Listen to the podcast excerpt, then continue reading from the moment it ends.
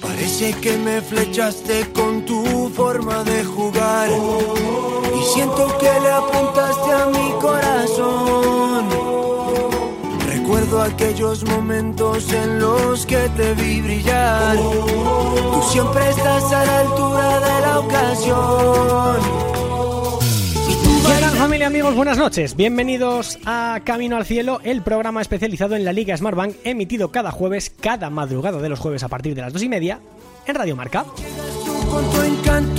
Arranca la sesión golfa de la Liga de Plata, de la Liga Smartbank, de la liga más emocionante del mundo, como siempre en la radio del deporte, y lo hacemos con la supervisión y la producción del bueno de José Miguel Capel, que está muy contento por su Almería, evidentemente. ¿eh? De hecho, hablaremos con él dentro de un ratito, ¿eh? porque eh, hay que hablar de una Almería que ha desbancado al español en la segunda plaza, el, el Almería que cerraba la jornada dominical ganando en Girona y el español que se le había pegado contra el Real Oviedo en, el, la noche del viernes. ¿no? Ese empate a uno eh, dejaba fuera de los puestos de ascenso directo al español y el Almería lo, lo, aprovechaba con una victoria en Montilivi para ser ahora mismo segundo clasificado de la Liga Smartbank. ¿eh? Un equipo que ilusiona, evidentemente. Un equipo que desde principio de temporada sabíamos que iba a ser un fiel candidato al ascenso directo y desde luego que lo está demostrando. Así que hablaremos de la Almería por esa plantilla tan completa y por esa gran temporada que está haciendo el conjunto de José Gómez. Pero la primera parada, evidentemente, tiene que ser otro lado. Nuestra taberna de plata cerrará el programa y nuestros titulares lo van a inaugurar en unos minutos cuando abramos la persiana de nuestro kiosco y pasemos a limpio todo lo que es noticia en la Liga, en la Liga Smartbank. Pero Aparte de la Almería, hay que hablar un poquito del Real Zaragoza. Y no porque haya sido noticia esta semana, bueno, sí, porque ha ganado, ganó al Club Deportivo Tenerife por un gol a cero, sino porque va a estar esta noche con nosotros el parcero de moda, el futbolista colombiano del Real Zaragoza, Juanjo Narváez, delantero centro, máximo goleador del conjunto aragonés, siete goles en su haber, siete veces ha hecho el gesto del teléfono para celebrar un tanto. Por cierto, buena pregunta sería para hacerle al bueno de Juanjo Narváez. ¿Por qué celebra los goles eh, haciendo el teléfono, el gesto del teléfono, ¿no?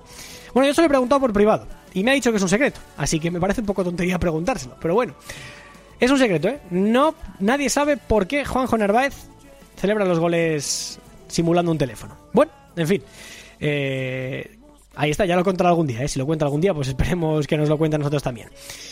Como digo, Almería, Zaragoza, titulares de la jornada, Taberna de Plata para hablar de todo aquello que se queda fuera de todas estas secciones eh, temáticas habituales en la Liga Smartbank. Y antes de empezar, que no me quiero enrollar, dos cosas. La primera, gracias si nos estás escuchando en directo y si lo estás haciendo a través del podcast, también te lo agradecemos, ¿eh? O también a través de la redifusión de Radio Golex y Radio Sporting. Si lo estás haciendo a través de Google Podcasts, Xbox, Spotify, eh, TuneIn, mm, en fin, de, de, hagas como lo hagas, nos escuches a la hora que sea y cuando sea, te lo agradecemos. Y segundo y más importante, 30 segundos para dedicarle un eh, fuerte abrazo a la familia del Fuenlabrada, a la familia del Atlético de Madrid y del mundo del fútbol en general y del periodismo deportivo, porque esta semana ha, fallecido Carlos Matallanas, compañero del diario AS, víctima de una enfermedad de la que se conoce muy poquito y que eh, es tremendamente cruel porque te atrapa en tu propio cuerpo mientras te va matando lentamente. El bueno de Carlos Matañanas escenificó la lucha contra esta enfermedad a base de fuerza, garra y superación. De hecho, terminó escribiendo con los ojos, las pupilas. Esto es una auténtica historia de superación absoluta. Ha luchado hasta el final, lo ha peleado hasta el final y, lamentablemente pues eh, se lo ha llevado a los 39 años esta maldita enfermedad de la que conocemos tan poco y que esperemos que dentro de poco tenga una cura porque ahora mismo, a día de hoy, la esclerosis lateral amiotrófica, la ELA, no la tiene. Nosotros tampoco tenemos cura, nosotros también tenemos nuestras cosas de la cabeza. Así que con el mejor de los humores y la mayor de las sonrisas también, por supuesto, estamos dispuestos a afrontar otro ilusionante programa aquí en Radio Marca porque la vida sigue. Así que abrimos persiana, levantamos la puerta del kiosco y pasamos a limpio los titulares de la jornada aquí, en Camino al Cielo, Radio Marca, Fondo Segunda.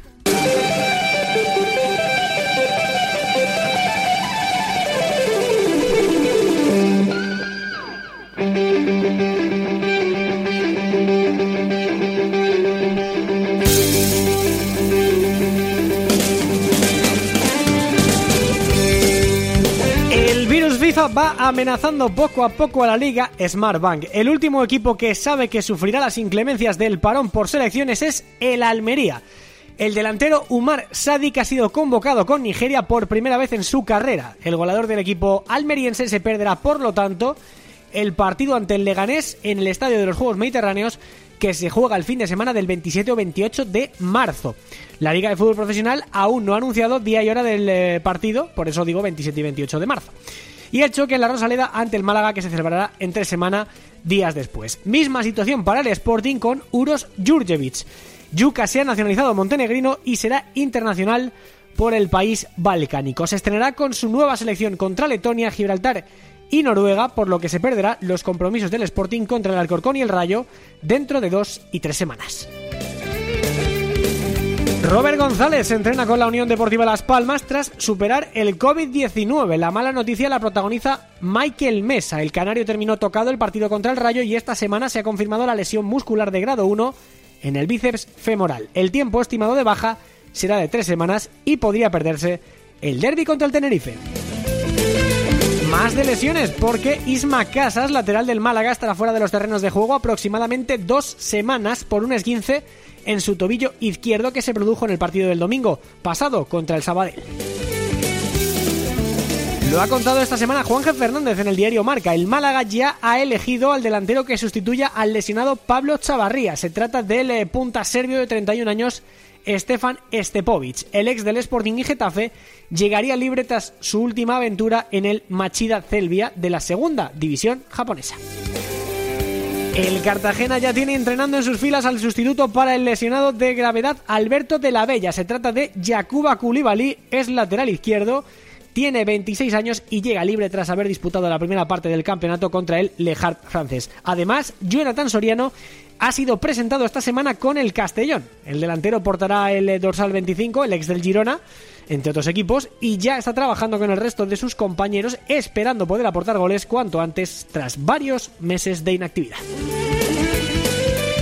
Y para cerrar la noticia curiosa de la semana, en clave Sporting, porque ha sido noticia no solamente por la convocatoria de Yuca con Montenegro, sino por la renovación de Pedro Díaz hasta 2025. No solo por el hecho de atar a una perla de la cantera de Mareo por cuatro años más, sino por la forma original de hacerlo. Y es que el club asturiano lo hizo público en un vídeo en el que aparece el futbolista de Siero, el centrocampista que lleva el 8 del Sporting, tocando el piano y además bastante bien.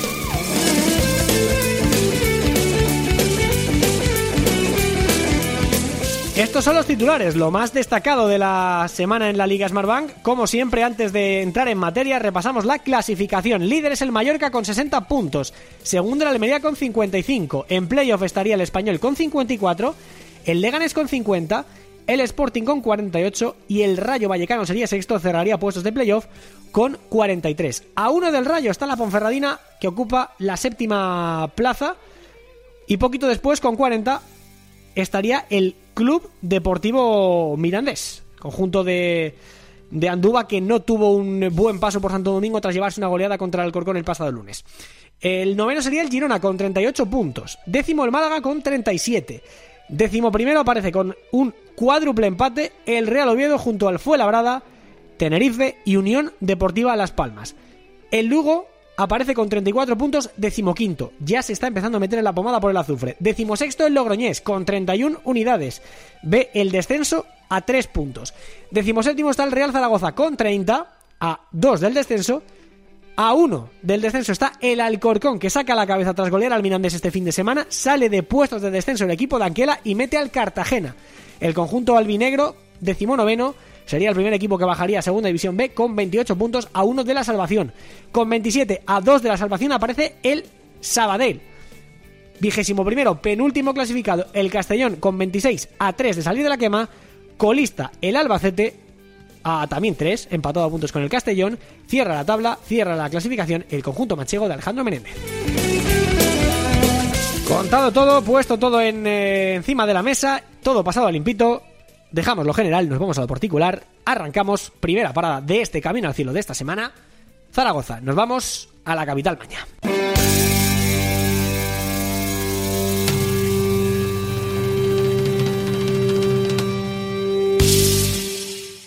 Hola, soy José Corpa, jugador de la Almería. Estás escuchando Camino al Cielo.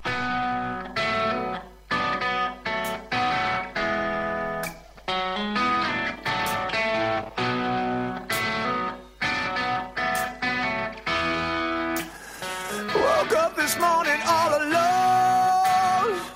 I got a ringing in my head. I couldn't take it anymore today. She left me here for dead. Oh,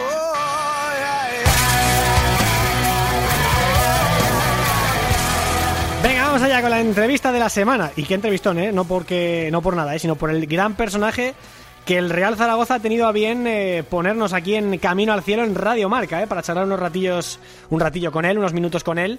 Está haciendo una gran temporada. Es verdad que el Real Zaragoza no está en su mejor año, no nos vamos a engañar, no nos vamos a negar. El Real Zaragoza tendría que estar más arriba por escudo, por historia, por presupuesto y por categoría de plantilla. Y muchos jugadores pues igual pensarán que su rendimiento no está siendo el, el, idóneo, ¿no? No es el caso del futbolista que tenemos hoy aquí, no es el caso del eh, teléfono más conocido de las ligas Smartbank, no es el caso del futbolista de Pasto de 26 años, delantero centro del Real Zaragoza, Juanjo Narváez. Hola Juanjo, muy buenas, ¿cómo estás? Hola, ¿qué tal? Bueno, bienvenido a Camino al Cielo, lo primero. Eh, es un placer tenerte aquí para charlar un ratillo de la temporada y de todo lo que está ocurriendo este año. En tu caso, lo decía antes, eh, buenos números, buen nivel, tirando del carro del equipo, liderando en ataque, máximo goleador del, equipo. Pero con uno solo no vale, Juanjo. Sí, sí. Bueno, eh, como tú dices, creo que está siendo un año complicado para, para todos, eh, tanto para nosotros como para la afición y el club. Pero bueno, yo creo que va a ser un año de, que nos va a servir de, aprendizaje y que lógicamente nos tenemos que dar cuenta de que todavía queda mucha liga y que, y que hay que seguir apretando, que es lo, no, lo único que podemos hacer. Y bueno, en lo personal, intentar seguir aportando lo máximo posible al equipo, eh, aumentar mi rendimiento, que yo, creo que puedo dar mucho más. Uh. Y, y, bueno, intentar seguir en esa línea, en la línea de, seguir aportando, sea goles, sean asistencias, sean buenas actuaciones. Siempre he dicho que lo importante es, que el equipo gane y, y que el equipo salga de ahí abajo. Sí, señor. Lo que pasa, Juanjo, es que además también, eh, aparte de que es un año en que da la sensación de que muchos días no sale, no sale nada, habéis tenido tres entrenadores, partidos en los que podíais haber ganado y habéis tenido mala suerte, habéis perdido al final, por ejemplo, me acuerdo del día del Carlos Belmonte en Albacete. Eh, es un año en el que no está saliendo nada y encima no tenéis el apoyo de la afición que el año pasado yo creo que con ella el equipo hubiera subido a primera, y que esta temporada no está contando con, con, la afición de la Romareda desde el principio y también lo está notando mucho. Es que yo creo que es el equipo que más lo, está notando de todo de todo el de toda la liga, Juanjo. Sí, sí, yo creo que no, no cabe duda ¿no? de que la afición es, parte importante de, de, lo que es el Zaragoza. Eh, desafortunadamente, bueno, eh, ya lo, lo, vivieron el año pasado los que estaban aquí, eh, sobre todo bueno al final de, de la temporada que, que no pudieron no, no podía entrar la afición, ahora lo estamos viviendo nosotros. Es complicado porque al final, bueno, pues eh, yo creo que sería diferente, ¿no? Eh, nos animarían desde la grada y eso pues para nosotros sería un chute de, de energía y de, de, motivación extra. Eh, pero bueno, yo creo que eh, ahora mismo es lo que toca. Eh, creo que nos lo están haciendo saber desde desde casa que contamos con el apoyo sí. de ellos. Yo incluso diariamente recibo muchos mensajes de apoyo y, y la verdad que eso se agradece. Sí, ¿no? Qué, qué, bonito, ¿no? Yo me imagino que ya tienes mucha trayectoria, en, a pesar de ser tan joven, tienes mucha trayectoria en, en España, muchos equipos de, de segunda división, eh, Almería, has estado en el Betis, has estado en, eh, bueno, en, en, Las Palmas también, eh, y es verdad que, que, yo creo que ahí, Juanjo, tú hablarás bien de todas las aficiones que has tenido, pero yo creo que la del Zaragoza es especial, ¿no? Sí, sí, aparte, bueno, eh, yo muchas, bueno, algunas veces que, he salido a, la calle a dar un paseo o lo que sea con con mi chica y con mi hijo, pues eh, la gente se me acerca, ¿no? Y, me da mucho ánimo. Yo creo que ellos también se dan cuenta de, de, la, de la situación tan delicada en la que estamos y, y, bueno, aparte yo creo que de jugadores somos personas y la verdad que se agradece que la gente esté ahí apoyándote. Eh, ganemos o, o, perdamos, yo creo que ellos siempre están apoyándonos y, y, bueno, pues es parte importante para que podamos sacar esto adelante. Uh -huh. Bueno, y en el aspecto personal, Juanjo, eh, primero, ¿qué te lleva a fichar por el eh, Real Zaragoza? Es un paso importante en tu carrera, no hay duda, pero pero pero seguro que, que tenías más ofertas. ¿Y qué es lo que te lleva a fichar por, por, por este club? Bueno, lo que más me llamó la atención, eh, lógicamente, es un, es un club grande, eh, que tiene mucha historia. Y, pero bueno, aparte de eso, el, el interés ¿no? que tenía el, el club por, por contar conmigo. Yo creo que fue parte fundamental para que yo para que yo viniera aquí y me lo hicieron saber desde, desde incluso desde que empecé la pretemporada con el Betis, que todavía no sabía mi, situación. Ellos, la verdad, que estuvieron muy pendientes de mí y, bueno, eh, yo creo que eso es lo que lo que me llegó me llevó a tomar la decisión de haber venido aquí. Yo no sé si para un colombiano como tú, eh, Juanjo, lo de vivir en Zaragoza, que es una ciudad preciosa, igual lo de la meteorología lo llevamos regular, ¿no? Por aquello de que hace mucho frío por allí. ¿Qué tal lo llevas tú eso? Bien, bien, la verdad que yo estoy adaptado totalmente. Al final, bueno, pues son circunstancias externas, ¿no? De, de lo que es nuestro trabajo, se puede decir. Pero bueno, la verdad que estoy muy contento, muy contento con por cómo me acogió la, la gente, el club, mis compañeros. La verdad que dentro de lo, de lo malo, ¿no? de, este año tan complicado que estamos viviendo, pues también intento sacar eh, cosas positivas y, todo el apoyo, toda la ayuda y, la forma en la que me acogieron, pues yo creo que es una parte positiva de, lo que se puede sacar este año.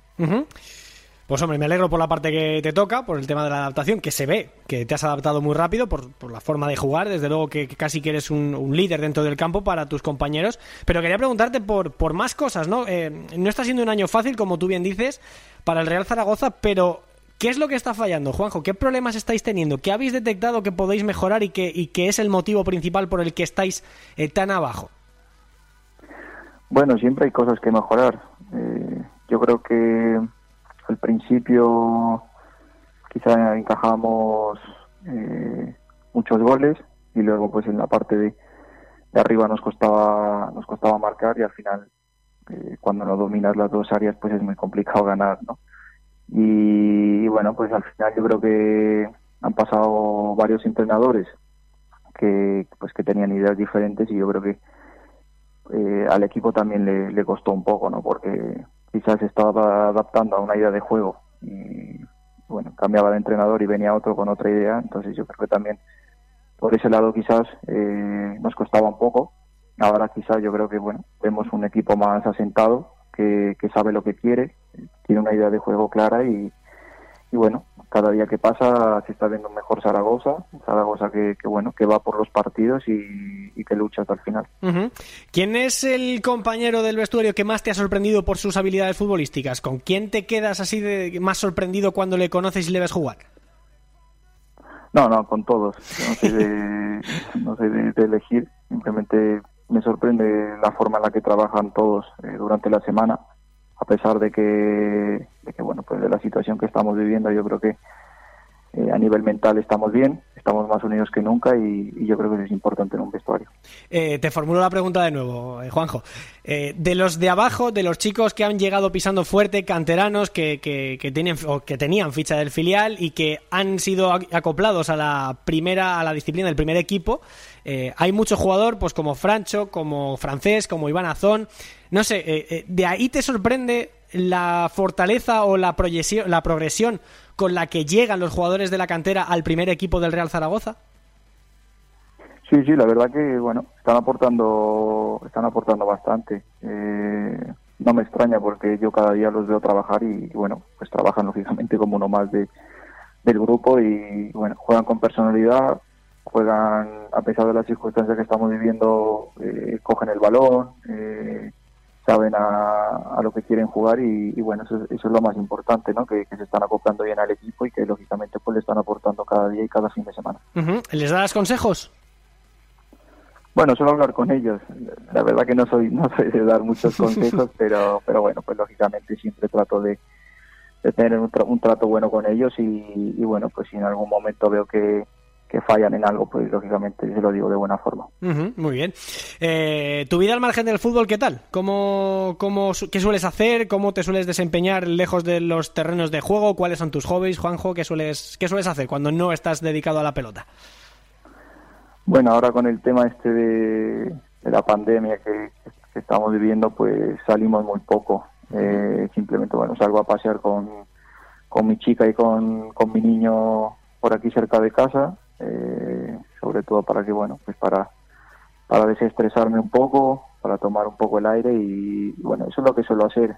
Pero sí que es verdad que, bueno, pues antes de, la, de la pandemia, bueno, me gustaba mucho ir ir al cine y, no sé, a comer, a cenar a un restaurante. La verdad que, bueno, dentro de, de lo que estamos viviendo, eh, yo creo que hay que intentar ver el lado positivo y, bueno, ahora mismo pues es lo que nos toca. Uh más adelante si podemos retomar una nueva normalidad, ¿no? Que esperemos que sí. O sea que si te pregunto si hay restaurantes colombianos donde pongan bandeja paisa y demás en Zaragoza, no me vas a saber contestar. Sí, sí, lo tengo encontrado. a ver, ¿cuál es ya por curiosidad? Se llama, se llama Antojitos. Antojitos. lo tengo ya, lo tengo fichado, sí, sí. ¿Qué suele, qué, ¿Cuál es tu comida preferida allí? Porque hay que, a todos los oyentes de Radio Marca, hay que recordarles, y si no lo saben, se lo, contamos tú y yo, eh, Juanjo, que la comida colombiana es un absoluto escándalo. Es una delicia gastronómica absolutamente espectacular. Eh, las arepas, la, eh, la bandeja paisa, que hay que ir con hambre para comérsela, también te digo. no sé, ¿qué le recomendarías a la gente de Zaragoza que si se pasan por el Antojitos que pidieran? ¿Qué es lo bonito, qué es lo bueno de la gastronomía colombiana? Bueno, la verdad que hay mucha variedad, ¿no? Y pueden escoger de lo que de lo que más les apetezca, pero yo siempre suelo, suelo pedir bandeja paisa. bueno, cuando me salto la, dieta, sí, porque... suelo pedir eso. porque es potentilla, ¿eh? Sí, ¿Qué lleva? Bastantes calorías para el cuerpo. ¿Qué lleva? Cuéntaselo a los oyentes. ¿Qué es lo que lleva la bandeja paisa? Lleva, lleva arroz, eh, carne desmechada, lleva frijoles, lleva lleva plátano, lleva chicharrón, lleva chorizo. Bueno, lleva un poco de todo. Una buena mezcla. Desde luego, con eso ya no comes. Bueno, está bastante bueno. desde luego que sí, eh, doy fe de ello. Ya no, ya no comes en todo el día, pero desde luego que, desde luego que sí. Oye, Juanjo, te hago la última para terminar. Eh, te he preguntado por el presente, tu vida en Zaragoza, pues eh, más o menos tu día a día, cómo es, cómo está yendo la temporada, pero quiero saber cómo era el Juanjo Narváez de antes de venir a España, eh, porque a, ti te ficha el Real Madrid, eh, pero claro, tú tenías eh, tu vida en pasto antes de, cruzar el charco. ¿Cómo, ¿Cómo se produce ese, ese cambio de vida tan, tan radical? Pues mira, la verdad que no he cambiado mucho, porque bueno, suelo, suelo ser bastante casero, muy, muy familiar. bueno, salía quizás con, con, mis amigos, pero, pero muy pocas veces yo creo que eso es lo que me ha llevado a, estar aquí, ¿no? Y, bueno, a tener una estabilidad. Ahora, lógicamente, eh, pues ya he formado una, una familia y, bueno, pues intento llevar eh, las mismas costumbres que tenía antes, no, no he cambiado mucho. ¿Tú llegas a España con, con cuántos años? Bueno, llevo con 17 años. Con 17 para cumplir 18, sí llego al Madrid, bueno, firmo ahí mi, contrato y, desde ese momento pues empiezo a vivir solo en, Madrid, en la residencia de Real Madrid. Bueno, no está y de ahí, bueno, pues hasta ahora. Bueno, pues oye, pues muy bien, has pasado por varios equipos donde te recuerdan con mucho cariño, por ejemplo Las Palmas también, o sea que, que sí, que buena trayectoria en, segunda división. Juanjo, para jugar en primera, dentro de poquito, ¿te ves? ¿Crees que estarías preparado para ello o no te lo planteas? Sí, sí, claro. Sí, sí. Si no tengo planes a, a futuro, que lógicamente me gusta ir paso a paso, pero, pero bueno, cada uno tiene sus sueños. eh, ahora mismo lo que yo quiero es terminar bien este año y el año que viene pelear por otros objetivos con el Zaragoza, que, que yo creo que lo, único que, que podemos pensar es en ascender a Primera División, que es donde el Zaragoza tiene que estar. Porque tú, eh, Juanjo, ¿estás cedido o ya llegaste libre al Zaragoza? No, yo estoy libre, he firmado aquí tres años. Bueno, pues tienes tres años por delante para hacer feliz a una afición que está deseando como ninguna volver a Primera División, que es, que su sitio, seguro, que ya lleva muchos, muchas temporadas en, la Liga de Plata. Juanjo Narváez, el teléfono más famoso de la Liga Smartbank, que te agradecemos eh, mucho que te hayas pasado por eh, Camino al Cielo aquí en Radio Marca. Mucha suerte, que sigas eh, jugando tan bien y que el equipo tire para arriba. A ver si podemos contar un ascenso del Real Zaragoza pronto. Un abrazo enorme, muchas gracias. Vale, muchas gracias, un abrazo. Juanjo Narváez, delantero centro del Real Zaragoza, ha estado aquí en Camino al Cielo, Radio Marca. Nosotros seguimos hablando de fútbol. Buenas, soy Curro Sánchez, jugador de la Ponferradina, y te invito a escuchar cada semana Camino al Cielo de Fondo Segunda. Estoy enamorado de una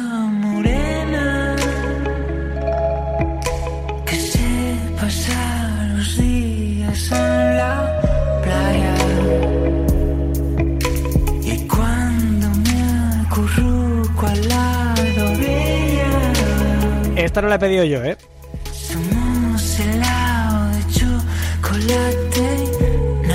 Uy, a estas horas un helado de chocolate y nata, qué maravilla, cómo apetece. Sí, señor.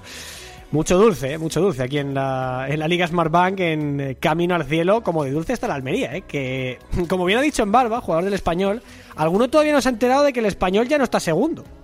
No, no, y es que es verdad, es que ya el español no está en ascenso directo, ha perdido la plaza ante una Almería que suma y sigue, sigue sumando de 3 en 3, eh, porque juega muy bien al fútbol y cuando no, pues tiene el talento anotador, ese goleador que tiene, arriba con ese pedazo de ala pivot de- en forma de delantero que se llama Umar Sadik.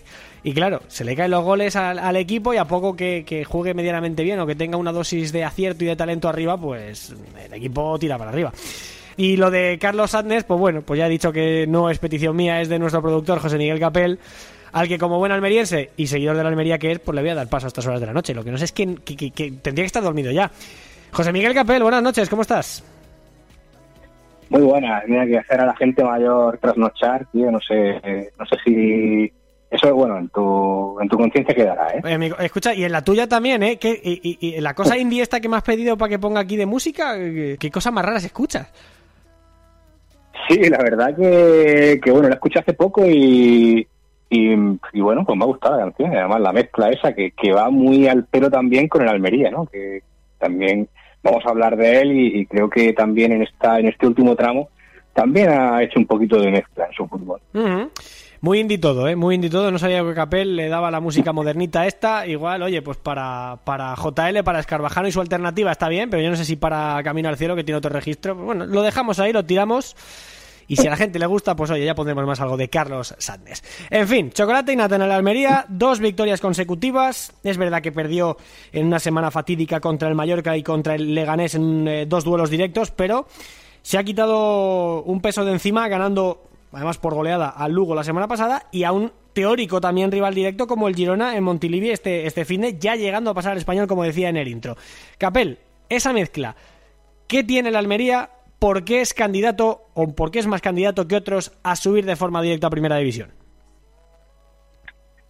Pues, pues mira, eh, como bien decías, pasó de una semana negra, ¿no? En la que cayó ante dos rivales directos, el Leganés y el Mallorca. Especialmente el partido en Butarque, perdiendo, perdiendo claramente su identidad. En Mallorca la recuperó un poquito, ese proceso que le gusta llamar a, a José Gómez, ¿no? El, el fútbol de la Almería, pero sin embargo, eh, lo que a mí me parece que hace la Almería ahora, eh, postularse como un candidato más real al ascenso directo, es eh, ese giro que ha dado eh, el técnico eh, de, de, bueno de, de tener más alternativas futbolísticas que no solo el único camino que estaba siguiendo hasta ahora, que era el del fútbol de toque, el fútbol asociativo, el fútbol ofensivo. Bueno, ha sabido amoldarse y tener más registros, como demostró en Girona, donde practicó un fútbol más pragmático, más eh, táctico, pero ello le dio, le permitió por fin ganar a uno de los equipos que están en, la zona alta de la tabla, ¿no? la, mitad, la mitad superior. Se está quedando un poquito el Girona, es verdad, ¿eh? pero, pero en teoría por plantilla, por, eh, por eh, registros, por jugadores, por herramientas, por entrenador, por todo. El Girona tendría que estar mucho más arriba y sin embargo no lo está. De hecho es uno de los equipos además eh, que más tarjetas, o creo que es el que más, de hecho, el que más tarjetas rojas ha visto en, esta temporada. El otro día Bernardo expulsado. Pero eh, lo de la plantilla no sirve. Eh, quiero decir, hablo del Girona, Capel, como extensión a lo que voy a decir de la Almería ahora. La plantilla del Girona está muy bien, muy completa, tiene muchas cosas, pero el Almería también, y el Almería está arriba y el Girona no. Es decir, el tener una plantilla millonaria o 22 futbolistas que podrían estar perfectamente jugando en primera no te garantiza el éxito y sin embargo la Almería sí lo está consiguiendo. A partir de aquí, ¿hasta qué punto es importante la figura de José Gómez? Pues eh, para mí mucho, por sobre todo por la estabilidad que, que ha dado a la plantilla, por la naturalidad eh, que ha dado a, de, de, cara al exterior, ¿no? Esa naturalidad entre, eh, digamos, todos, todos los, sectores del club. Eh, y muy importante también porque ha hecho eh, que toda la plantilla esté activada, ¿no? que toda la plantilla se siente importante, eso que hemos visto durante la temporada, de las rotaciones extremas, ¿no? de jugar con un 11 y con otro 11 totalmente diferente cuando los partidos, se, el calendario se condensaba. Pues yo creo que esa es una de las grandes claves para que esta Almería esté funcionando también, sobre todo eh, físicamente, eh, esté dando ese nivel tan alto. Luego, más allá de eso, eh, tiene toda la pinta de que el vestuario está muy con él, está muy muy cerca del entrenador y obviamente también lo futbolístico. ¿no? Estamos hablando de que para mí es el equipo de que mejor fútbol ha practicado eh, a lo largo de la temporada en, en su conjunto, eh, que seguramente por esa cuesta ofensiva yo diría que es el equipo que más merecía estar en esa zona de arriba, pero sin embargo, cuando ha conseguido llegar a, la zona de defensa directa ha sido cuando ha jugado a otra cosa. O sea que bueno, pues lo, lo bueno que, me plantea ahora mismo eh, José Gómez es que efectivamente sabe amoldarse también a, las necesidades y a las distin- distintas situaciones y contextos para llevar a la Almería a hacer el juego que necesite. El ascenso directo es cosa de uno, dos, tres, cuatro equipos. Bueno, de uno no puede ser, evidentemente, porque suben dos, pero eh, quiero decir, eh, ¿ves al Leganés, por ejemplo, eh, metiéndose entre los tres primeros en esa pelea? Eh, yo no lo descarto todavía, pero lo veo complicado. Yo creo que va a estar entre los tres primeros.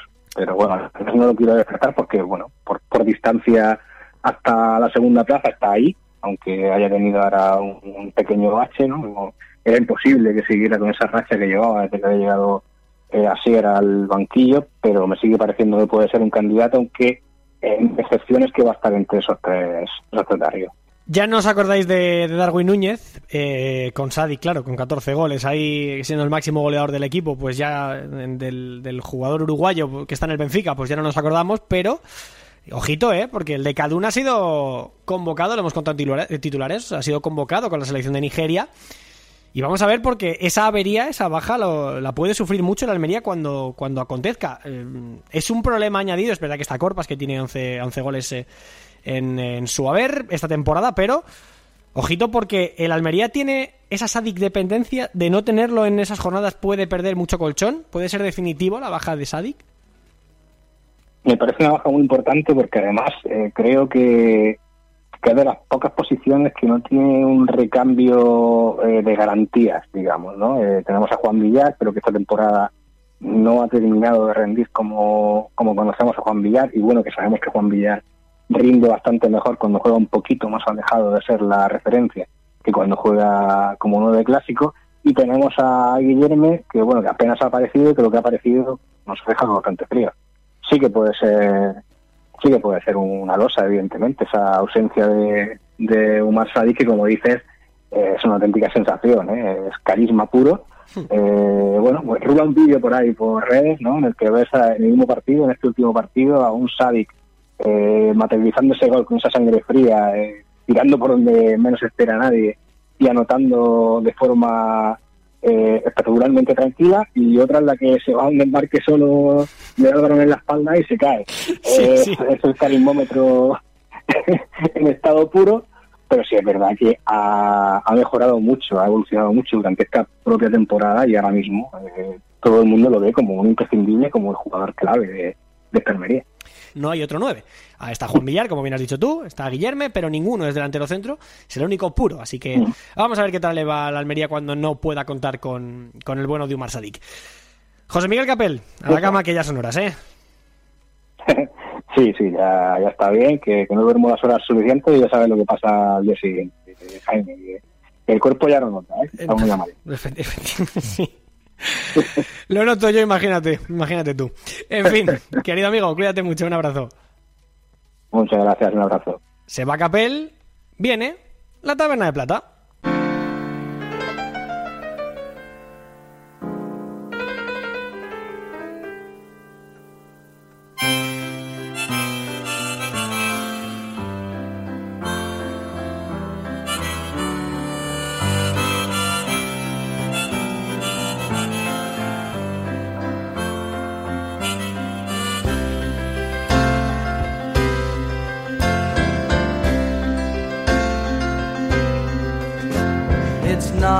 Se me van las manos al ritmo del piano de Billy Joel. Sí, señor. Qué maravilla. Llega el este oasis de libertad. No quiero no quiero copiar el término, ¿eh? pero es que es un auténtico oasis. Es una balsa de aceite esto.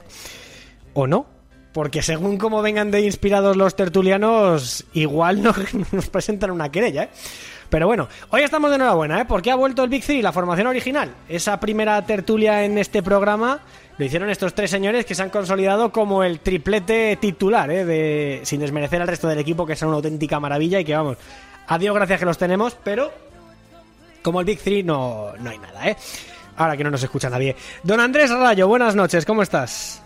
Don Jaime Mateo, muy buenas noches. Me encanta la hora golfa. Que lo Te sepas. encanta la sesión golfa, ¿eh? Sí, sí. ¿Qué te pillamos haciendo, por cierto, a estas horas de la noche ahí para aguantar un poquito despierto?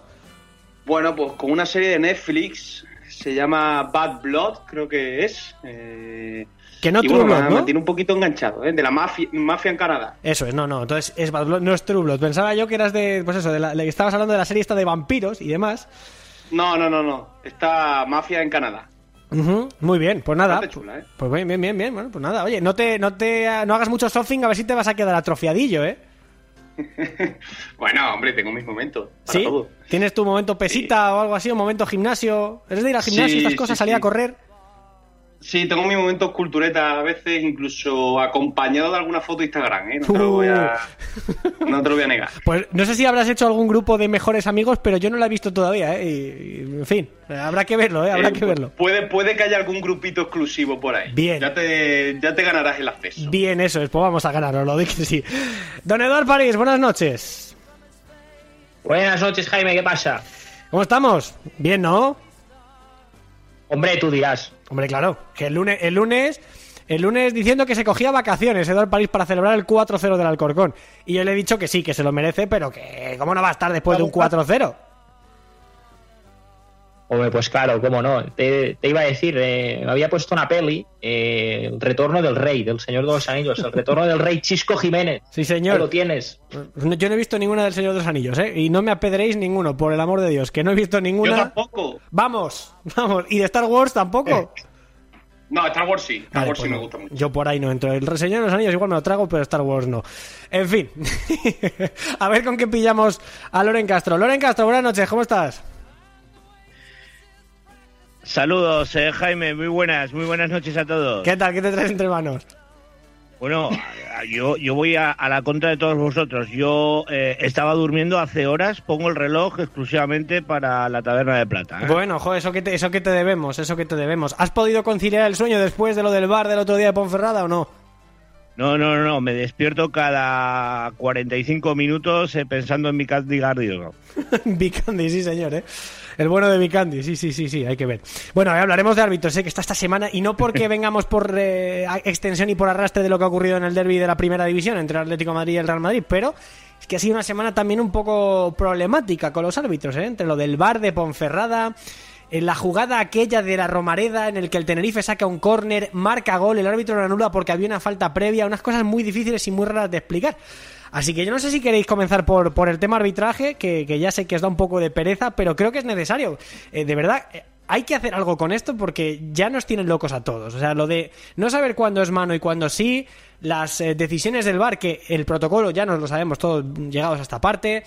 Pero hay ciertas decisiones que no se entienden, de verdad. A mí me encantaría que los árbitros dieran explicaciones después de los partidos. No sé si estamos preparados para ello, pero de verdad creo que sería muy beneficioso para el fútbol. No sé cómo lo veis vosotros. Venga, mete cuchara. Que ha sido ha sido fin de polémico, ¿eh? porque además ha coincidido con bueno pues con el derby Madrid Athletic que tiene más repercusión, ¿no? Y con esa mano eh, poquito después le pitaban una mano un poco similar al Cartagena. en- También, en es Mois. el, el gol que le anulan al Tenerife tan extraño, el gol que le anulan al Sporting eh, muy, muy dudoso, en mi opinión, muy dudoso, eh, y muchas más, porque por ejemplo... En, en eh, Las Palmas también, ¿no? En Gran Canaria. Hubo también. Que no vi el partido porque estaba haciendo el Cádiz, pero para la radio. Pero vi mucha mucha crispación con Prieto Iglesias en Gran Canaria, también en ese Las Palmas Rayo. Pues, pues mira, po- po- por, ejemplo, esa también. Yo te, te iba a comentar la de el fuera de juego de Umar Sadí, eh, que bueno, que puede que no sea fuera de juego, pero es una jugada justísima Sí. donde las líneas, ya por Twitter se ha visto alguno que ha tirado las líneas eh, diciendo que sí es fuera de juego. En Girona estarán cabreados porque contra el Leganés en su día le anularon un gol prácticamente idéntico, es decir, en línea, pero o sea, creo que hay tantas cosas en el tintero con el tema del VAR, el tema arbitral y tal, que, que es que vamos a tener polémica todos los fines de semana y, y bueno, vamos, vamos a ver cómo, cómo evoluciona esto. ¿no? Y luego sale Velasco Carballo diciendo que aquí el 97% de eficacia. Loren, ¿a ti cuando sale el eh, presidente del comité de árbitros o el director de los árbitros a decir y a sacar pecho, que es verdad que son árbitros muy buenos, ¿eh? Eso también hay que decirlo. Que yo me acuerdo de Howard Webb, por ejemplo, de la mejor liga del mundo en Inglaterra y mira qué árbitros, pero claro, eh, igual aquí hay cosas que pulir también, ¿eh? Hombre, eh, yo, yo es que soy bastante escéptico con, con, las declaraciones de Velasco Carballo porque yo creo que cuando sale a la, a la palestra sale más que nada a, a, blanquear los, los errores, ¿no? Y me explico con lo de blanquear. A mí me da la sensación, es una teoría y lógicamente es, es mía, es mi opinión, ¿no? Eh, me da la sensación que, que muchas de las eh, jugadas que corrobora el VAR es para no llevarle la contraria al colegiado. Es decir, yo creo que ya lo comenté en alguna otra ocasión, hasta que los árbitros de bar y en la sala BOR no haya árbitros específicos para, para esa parcela de, del juego y para esa novedad eh, tecnológica que se ha impuesto al, al, mundo del fútbol, nunca va a haber eh, coherencia, nunca va a haber unificación de criterios, eh, porque el árbitro que está en la sala BOR esta semana, la semana que viene estará en el Prado y viceversa, ¿no?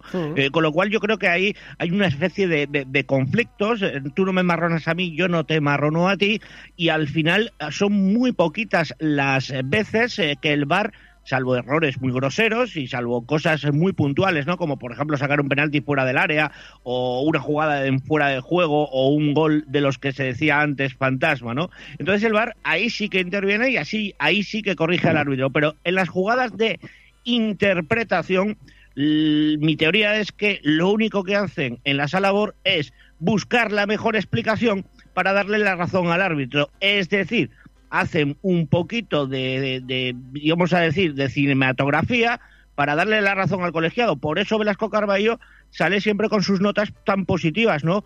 Claro, se acierta más, incluso con el VAR, no, sí. pero es que el VAR lo que está haciendo es blanquear malos arbitrajes y malas decisiones, ¿no? Y sobre todo, malas interpretaciones del reglamento. Hombre, cuando llegas, por ejemplo, no me quiero ir al derby, de verdad, ¿eh? que, que, no nos pilla a nosotros ni de paso, pero, pero cuando un árbitro llama al otro porque ha visto algo y recomienda la revisión, llega el árbitro al monitor, que está bien que vaya a verlo, lo ve, interpreta que no, ya quiere decir eh, que los criterios no están unificados. O sea, eso está claro. Creo que si Gonzalo Correcto. González ve una cosa en el bar y Hernández Hernández ve otra en, en, el verde, pues ya es que ya igual la cosa de las manos lo ha dicho antes eh, Andrés con el partido de Mallorca. Igual es que el tema de las manos hay que darle una vuelta. Yo, por ejemplo, Eduard, eh, y cógeme el guante con esto que te voy a decir. Yo ya sancionaría todas las manos, como en el baloncesto. Todo balón al pie, falta, pues balón a la mano falta, sea voluntaria, sea no voluntaria, porque es que además el reglamento habla de deliberación, de voluntariedad, nadie quiere tocar el balón con la mano en su sano juicio, o sea, yo no sé si tú estás de acuerdo conmigo, pero yo le daría una vuelta al término de las manos, porque es que al final eh, da lugar a hacer una tesis doctoral jurídica cada vez que hay una mano dentro de un área.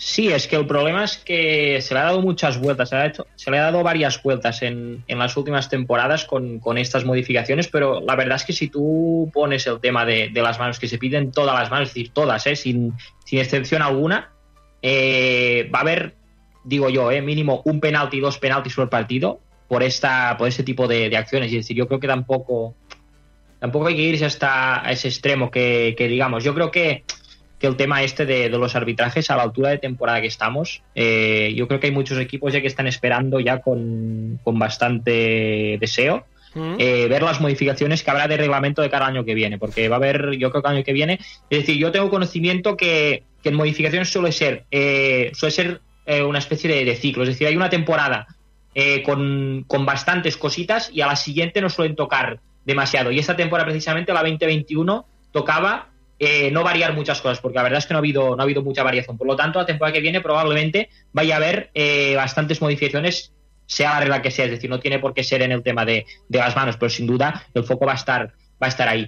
Yo creo que Loren eh, acierta con lo que dice de, del tema del VAR, es decir, pero acierta porque el reglamento, como cualquier ley de, en, en nuestra vida, ¿no? Ponle cualquier situación, cualquier ejemplo, eh, la ley el 99% de veces es ambigua, es decir, eh, siempre puedes poner, eh, o desde mi punto de vista, siempre creo que te lo puedes hacer llevar eh, a tu terreno, a tu favor. Por lo tanto, yo creo que, en este caso Velasco Carvalho sí que es verdad que, se ampara en esto y al final yo creo que tampoco es que esté diciendo ninguna, ninguna mentira, pero claro, siempre teniendo en cuenta el tema este. Yo creo que quizá blanquear es, es excesivo, pero sí que es verdad que, que hay errores y que hay que, que hay que subsanarlos cuanto antes. ¿Por alusiones, Loren? No, no, no, no. No voy a entrar en un debate con, con, con Andrés en absoluto. Estoy completamente de acuerdo. Eh, entiendo que, que, yo le he puesto un poquito más de, de, énfasis. Y ojo, eh, yo no me estaba acordando del derby, eh, yo me estaba acordando de, de, del gol anulado eh, precisamente al, al Sporting, Sporting, en el Toralín frente a la Ponferradina, porque de revisarse esa jugada eh, que hubiera sido eh, extremadamente ridículo que la decisión fuera otra. Eh, lo digo en el sentido de que lo que se debería de haber revisado es, si no existiera el gol de Gaspar, es el penalti sobre Babén, porque hay un penalti como una casa de grande, ¿no? Y entendíamos, bueno, no puede ser que esté revisando la jugada porque gol sobre penalti, entiendo que, que vale el gol, y, y, sin embargo lo que pita es una falta de Babén que no existía, ¿no? Y el árbitro no consideró oportuno acercarse a su sala a su pantallita dentro del terreno de juego. Eh, el problema no es solamente que no entendamos bien el reglamento, que nosotros intentemos buscarle también el color a la jugada respecto a nuestros equipos, sino también esa eh, carencia de, requisitos a la hora de tomar el árbitro de campo la decisión final. Es decir, oye, dejar de discutir, se perdieron siete minutos en ese partido, concretamente en esa jugada. Oye, dejar de discutir en la sala labor, voy a la pantallita, ponérmelo 25 veces y tomo la mejor decisión. El árbitro se queda esperando y eso es lo que quizás el público en general no, no entiende con las decisiones que se toman con el VAR. Sí. Yo eso de menos mucho la aplicación que se hizo en el Mundial de 2018. O sea, es que aquello era eh, cada dos por tres yendo a la pantallita, 30 segundos, decisión, tal, para adentro. Y estaba bastante ágil y bastante bien, a mí me gustaba. Yo soy muy probar, la verdad, pero tal y como lo están pervirtiendo de alguna manera, eh, pues la verdad es que sí, que, que, que, igual hay que dar una vuelta. No porque la tecnología esté mal, sino porque la aplicación de ella no está bien. Andrés, para cerrar con esto, ¿quieres añadir algo más? Nada más, yo creo que ya nos hemos quedado bastante a gusto, ¿eh? Bueno. despachando. Eh, pero me da la sensación de que es muy difícil que esto algún día genere cero, cero debate, ¿eh? porque además si genera poco hay algunos que lo buscan. Sí, sí, luego se queja alguno, ¿eh? dirá, no, es que con el bar ya no va a haber polémica. me reía yo cuando decían no. eso.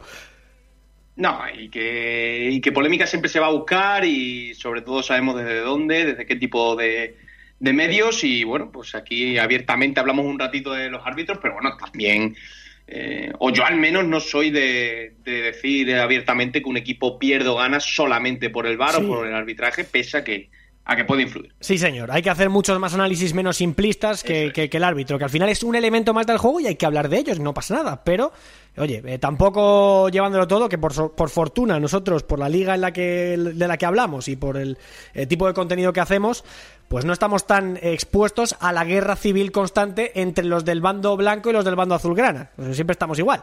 En nuestro caso, pues bueno, pues nos pilla un poquito más de lejos y, esa tranquilidad que tenemos para verlo con perspectiva. Así que cierro tema árbitros y nos vamos a lo más novedoso en cuanto a lo futbolístico, que es que teníamos un examen en el Anso Carro de Lugo en el lunes pasado. Lugo 0 fue la hora 0, primera prueba de Luis César San Pedro como técnico del Lugo. Yo no sé si habéis visto algún cambio con respecto a Medinafti, si os ha gustado o no, pero a mí desde luego tiro el bombazo y vosotros ya desgranáis. El, mi preferido del partido, mi mejor jugador fue Ander Cantero. ¿eh? O sea que igual algo todavía no ha cambiado mucho o de hecho incluso hasta ha empeorado.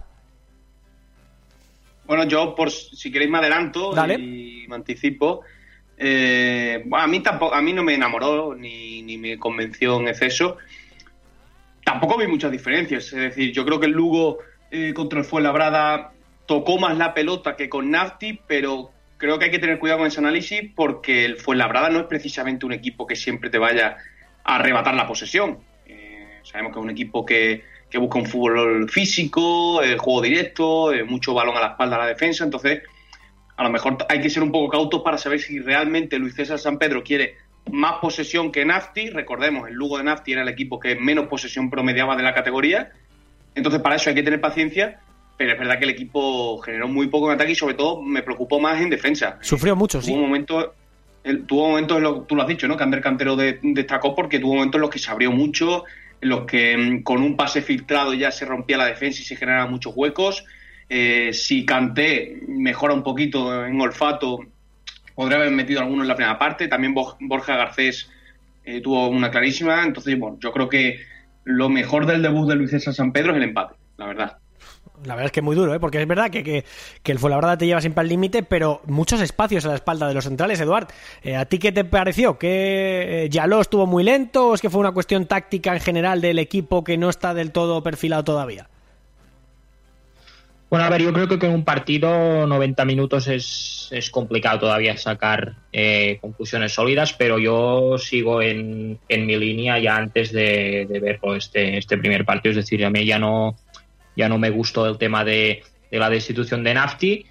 Y, y de momento con este partido, pues bueno, creo que, que me reafirmo bastante. Es decir, el Lugo sigue en una dinámica mala, no hay que, no hay que mentir en eso pero yo creo que la propuesta de Nafti y el equipo, la, el bloque que había armado, yo creo que era más que suficiente para lograr el objetivo que, que tenía el Lugo a principio de temporada, que hasta donde yo sé es lograr la permanencia. Es decir, yo no entiendo el movimiento, no sé qué busca exactamente el Lugo con este con este relevo en el banquillo. Si es eh, pelear por el playoff, lo veo prácticamente imposible, por decir imposible. Y, después de ver este partido, pues todavía más. Es decir, eh, es totalmente engañoso porque el Fuenla te plantea un tipo de partido que, que yo creo que no hay muchos equipos que, que, lo hagan en la categoría. El Lugo, pues no, no, estuvo a la altura y sin duda estuvo más cerca la victoria de, del Fuenla que no la del equipo de, de Luis César. Por lo tanto, yo creo que hay mucho trabajo por delante y sin duda es lo que tú comentabas. Yo creo que es un paso atrás a, estas alturas el, el, relevo en el banquillo que ha habido en el Ancho Carlos. Mm. Eh, Loren, eh, Lugo yo creo que se mete ya un poco en la pelea por no bajar, el, pero es verdad que como ha ganado, por ejemplo, bueno, el, el Castellón y el Albacete sacaron un puntito, el eh, Cartagena que, estuvo, bueno, ganó la semana anterior, pero esta no porque se enfrentaba al Mallorca, pero el Alcorcón ha ganado, el Zaragoza ha ganado, en fin, yo empiezo a ver, como siempre, a final de temporada, cierta tendencia a ver que los equipos de abajo aprietan mucho hasta llegar a encarecer mucho la, la salvación en algunos momentos, por ejemplo el año pasado. ¿eh? Sí por ejemplo, el año pasado. Sí, sí. Fíjate, fíjate eh, voy, a, voy a, a, a, contestarle a Eduard, que antes decía yo Andrés, no, es a Eduard. Le, le, le voy a contestar, le voy a dar la explicación eh, que a mí me llega desde Lugo. Eh, mi padre es de Lugo y, yo conozco mucha gente por esa tierra. Uh -huh. os, os, repaso muy rápidamente. Desde Francisco, eh, que ha sido eh, de, de, la, de, la, de, los últimos años el, el, el, último entrenador que ha mantenido el Lugo bastante más eh, tiempo. Durante una temporada, estado... sí, justo, el, único que, el último que acabó una temporada sí, completa. Sí, ha estado, efectivamente, ha estado eh, Monteagudo, ha estado, estoy hablando de memoria, eh, ha estado Eloy Jiménez, ha estado Curro Torres, ha estado Juan Frank, Javi López, ha estado eh, Nafti y ahora vuelve en su segunda edición Luis César a mí la sensación que me da desde fuera y la sensación que a mí me trasladan desde Lugo es eh, precisamente muy en la línea de lo que comentaba Eduard. Lo que busca el Lugo es eh, aprovecharse de las inercias positivas que a cada llegada de cada entrenador de estos que os he mencionado ha arrastrado al equipo durante 10 o 12 jornadas. Es decir, sin irnos muy atrás, la llegada de Nafti fue un auténtico revulsivo porque el equipo de Juan Fran se había dormido, pero es que a su vez la llegada de Juan Fran había sido también un revulsivo. Y sin entrar en materias eh, tácticas o los cambios que cada entrenador personaliza a su club deportivo Lugo, ninguno ha encontrado la estabilidad porque, como dice Eduard, yo tampoco entiendo cuáles son las aspiraciones del Lugo. Es decir, si tú tienes un equipo que quiere pelear por eh, conseguir eh, la permanencia y un poquito más cada temporada porque quieres reforzar al equipo, porque quieres darle un eh, matiz más a la plantilla, porque les has prometido algo, pues hombre, lo podría entender, pero eso se basa en los proyectos y es algo que luego no tiene, ¿no? no. con lo cual, volver loca a una plantilla con tres sistemas de juego, entiendo, mínimo, mínimo esta temporada con, con Juan Fran y ahora Luis César, pues es un lío para una plantilla para mí limitadísima para, para llegar a, a estar entre los 10 primeros. Ya no me atrevo a hablar de playoff, entre los 10 primeros, limitadísima, limitadísima. Con lo cual, suerte, suerte a Lugo, suerte a Luis César San Pedro, pero yo lo veo muy complicado. Sí, porque además los equipos que van, siempre lo decimos, ¿eh? que hacen puenting y que terminan por ir de más a menos, pues al final lo sufren mucho. Y si no, que se lo digan a, al Rayo Majadahonda, al Numancia o este año, vamos a ver, ¿eh? a ver el a ver el que le pasa, por ejemplo, al Logroñés. Eso es, eso es, vamos a ver. Bueno, eh, para ir terminando, chicos, os pregunto por el Málaga y más concretamente, si queréis apuntar algo del partido contra el Sabadell de otro día que estuvo muy chulo, por cierto. Eh, pero os quiero preguntar por Stefan Stepovic, sobre todo a Loren, que le conoce muy bien de su paso por, eh, por Gijón, que es un pedazo de delantero espectacular y qué le puede dar al Málaga eh, en sustitución de la ficha por lesión grave. Federativamente hablando, se le da la baja a Pablo Chavarría y se aplica un alta, en este caso, de Stefan Stepovic para cubrir la baja de, del argentino. ¿Qué te parece el fichaje? ¿Qué le puede dar al Málaga, Loren? Empezando por ti. Bueno, Eh, eres el quinto o la sexta persona que durante el día de hoy me ha preguntado por Estefan, con lo cual con, con muchísimo gusto te vuelvo a, a, decir lo que estoy comentando a la gente que me pregunta. ¿no?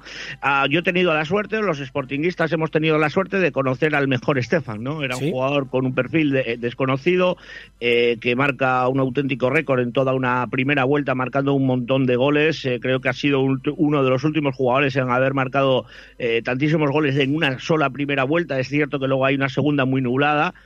Eh, es un jugador de área, es un jugador que, que se maneja muy bien dentro de- del área, es un rematador, es decir, eh, tiene habilidad para rematar cualquier eh, circunstancia del juego, ¿no? Puede rematar por arriba, puede buscar el, el balón como si fuera un ratón, tiene, tiene regate.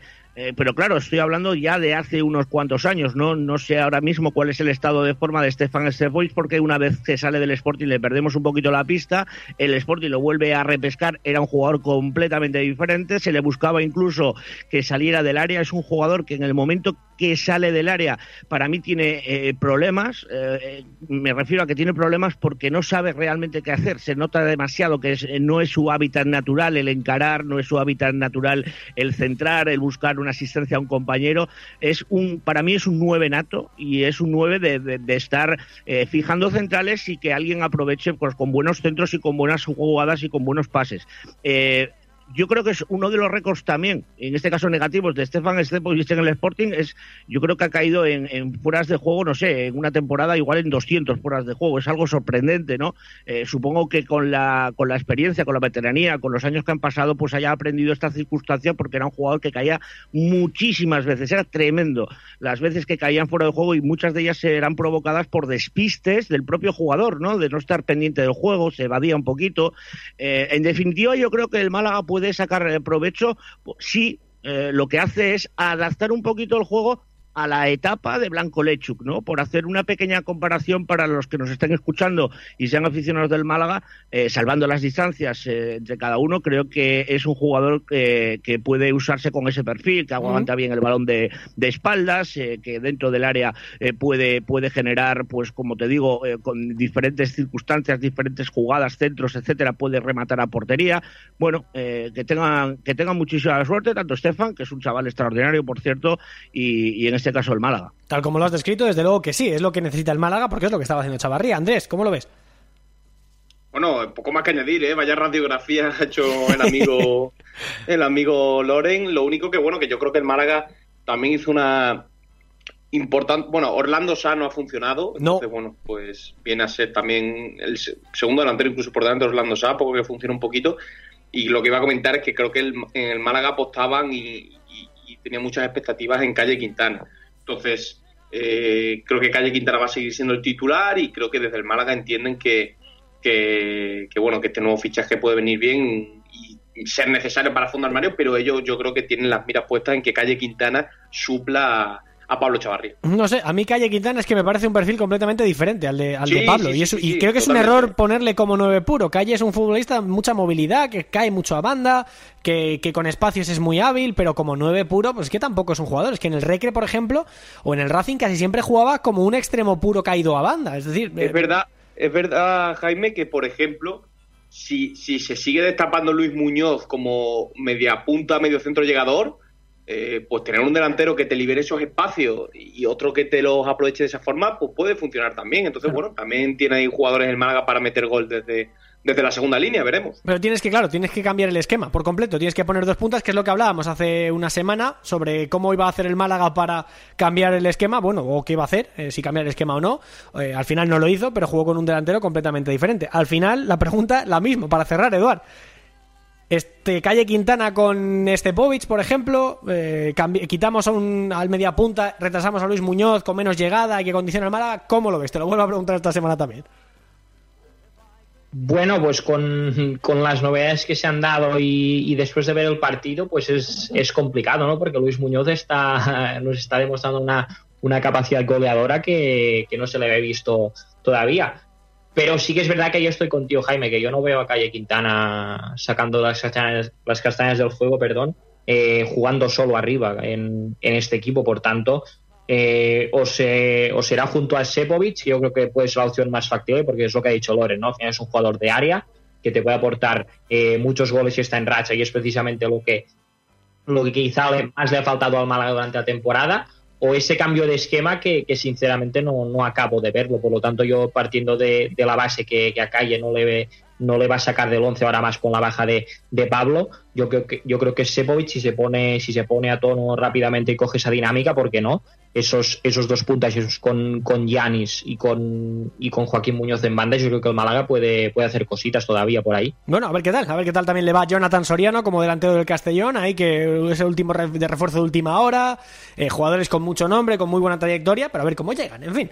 Eh, me hubiera gustado hablar un ratito más del partido del Málaga que fue absolutamente espectacular, sobre todo por parte de Joaquín y de, y de Luis Muñoz, pero se nos acaba el tiempo, amigos. Un placer como siempre, muchas gracias por pasaros por vuestra casa y veremos a ver la semana que viene qué tal se da. Don Andrés, cuídate mucho, ¿eh? Sigue ahí con tus pesas y tus cosas.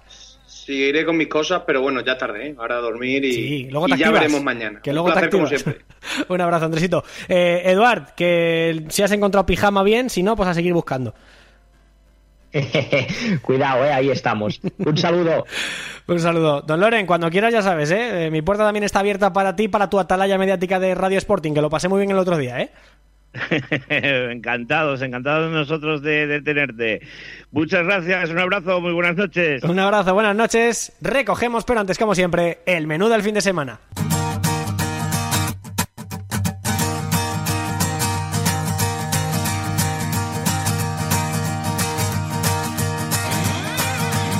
Alarm clock woke up, screaming, boss man singing his same old song. Late about an hour.